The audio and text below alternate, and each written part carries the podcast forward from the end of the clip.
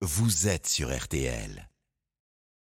RTL Midi. Pascal Pro et Céline Landreau. L'objectif, c'est évidemment de faire plier ce gouvernement, de bien remontrer que cette mesure injuste, brutale et injustifiée, on n'en veut pas. Là, dans les jours qui viennent, la mobilisation, elle va déborder, elle va aller dans tous les sens.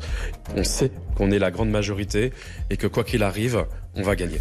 Simon Duteil, co-délégué général du syndicat solidaire avec Julie Bro euh, pour RTL et à la veille donc de cette grève reconductible contre la réforme des retraites. Pour en parler avec nous, Arnaud Touche du service euh, économie, bonjour. Bonjour. Et William Galibert du service Bonjour. politique. Bon.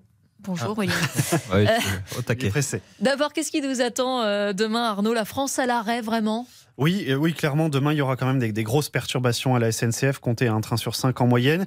Ce sera pareil à la RATP, franchement, ce sera pas folichon. Les routiers prévoient également des blocages un peu partout en France. Alors, ce sera par exemple des opérations escargots ou des blocages de, euh, de, dépôts et de centres logistiques. Des écoles fermées aussi, on l'a dit tout à l'heure, 60% de grévistes prévus euh, demain dans les écoles.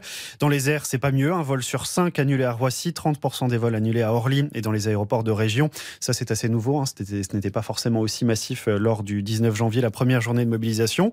Les éboueurs aussi, qui entrent dans la danse dès demain, ça c'est nouveau, ça n'existait pas effectivement euh, au mois de, de janvier. Éboueurs de toutes les villes? Euh, notamment à Paris, euh, où il faut savoir que la CGT est majoritaire et du coup on pourrait effectivement avoir des, des- Ah. des grévistes à Ça, Paris. C'est intéressant. Absolument. Si j'ose dire. Et la CGT Commerce aussi est le bâtiment qui rejoignent le mouvement. Euh, Là je parle évidemment de la CGT. Bon, L'interrogation, c'est pas demain, c'est après-demain. C'est ce concept de reconductible. Est-ce que ça veut dire, par exemple, qu'il y aura un TGV sur 5 à partir de jeudi, euh, de mercredi même Alors ça, c'est toute la question et bien souvent, ça va se, ça va se décider au niveau local. Pourquoi? Parce qu'en fait, les assemblées générales, elles se font dans chaque gare en général. Donc là, vous allez avoir une assemblée générale qui se tiendra notamment mardi matin pour décider de la grève de, ma- de mardi. De... Une assemblée générale le mardi pour la grève du mercredi, une assemblée générale le mercredi pour la grève du jeudi. Et on saura effectivement si oui ou non, eh bien tout simplement, les cheminots euh, poursuivront le mouvement. Mais vous pouvez avoir des cheminots gare de Lyon qui disent, bah nous, on arrête Oui, à mais partir on ne sait rien pour le moment. Il n'y a Ah bah aucune non. tendance. Non. Donc, on- on- en fait, on ne sait pas. Non, on ne sait pas. J'aimerais vous dire, oui, euh, vous allez avoir des trains ou Et non, les vous n'aurez pas de par train. exemple, on ne sait pas. On ne sait plus. pas. La reconductibilité d'un mouvement et la reconduction d'un mouvement, effectivement, se décide au jour le jour. Mais c'est parce qu'ils ils- ils cachent un peu leur jeu ou est-ce qu'ils ne le savent pas eux-mêmes? Ils ne le savent pas eux-mêmes en réalité. Euh, mais il y a aussi une grosse part de communication, bien sûr, euh, de la part des syndicats.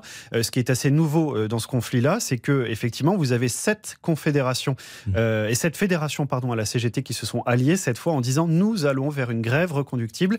Ça, c'est assez nouveau et euh, par rapport au mois de janvier. Justement, la clé euh, dans la durée, Arnaud, c'est aussi euh, l'argent. Est-ce que les syndicats peuvent tenir longtemps? Est-ce qu'on sait où on en est du côté des caisses de grève? Oui, alors là, c'est chacun sa stratégie. On va d'abord prendre par exemple la CFDT. Il faut savoir qu'elle prélève environ 1% de la cotisation de chaque adhérent et ça va directement sur un fonds qui est dédié justement pour indemniser les grévistes. Et depuis la création du syndicat, figurez-vous qu'ils ont accumulé 140 millions d'euros. Alors ces 140 millions d'euros, ils sont dédiés effectivement aux grévistes, mais pas Euh, C'est notamment aussi pour aider lors des conflits, euh, par exemple avec un employeur. Vous êtes euh, adhérent à la CFDT, vous avez un conflit avec un employeur, et bien la CFDT peut effectivement avancer des frais, notamment pour les prud'hommes. Mais pour revenir à la grève, par exemple, le budget grève cette année à la CFDT, il est d'un million d'euros. Et effectivement, si la grève est amenée à durer, la CFDT pourra dépasser ce budget, car comme je vous l'ai dit, il y a 140 millions d'euros dans les caisses. Et il faut savoir qu'à la CFDT, puisque tout est clair là-bas, c'est 7,60 euros par heure non travaillée d'indemnisation. Euh, à la CGT, en revanche, il n'y a pas de, de caisse de ce type-là. C'est uniquement un- une, une cagnotte en ligne où là, on est effectivement à, à un demi-million d'euros. Euh, c'est uniquement des gens qui donnent là. Euh, William Galibert, euh, qu'est-ce qu'on redoute le plus du côté euh, du gouvernement Que la jeunesse entre dans la danse, qu'elle se mobilise elle aussi? La jeunesse un peu, parce que quand les lycéens ou les facultés euh, entrent dans le bal, ça devient toujours un petit peu imprévisible, mais c'est surtout la durée, la durée du mouvement. Si euh, euh, Pascal a des tonnes d'auditeurs euh, au, au 32-10 dans, dans, dans 8 jours pour lui dire euh, il n'y a plus d'école, euh, les poubelles traînent dans la rue, euh, j'en ai marre, je peux pas travailler, je peux pas circuler, euh, quand est-ce que le gouvernement agit? Là, il va y avoir un problème. Donc c'est ce, c'est le côté, voilà, est-ce que le mouvement peut se prolonger dans la durée? Ça, c'est la, la vraie inquiétude.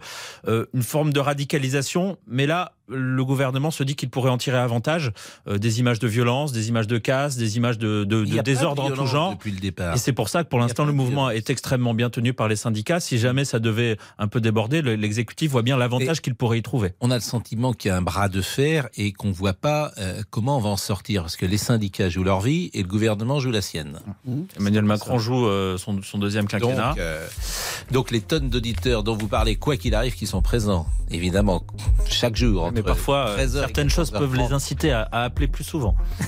eh bien, ils euh, donneront leur avis à partir de 13h euh, au 32 10. Dans un instant, la pause et nous parlons de culture. Merci messieurs, c'était parfait.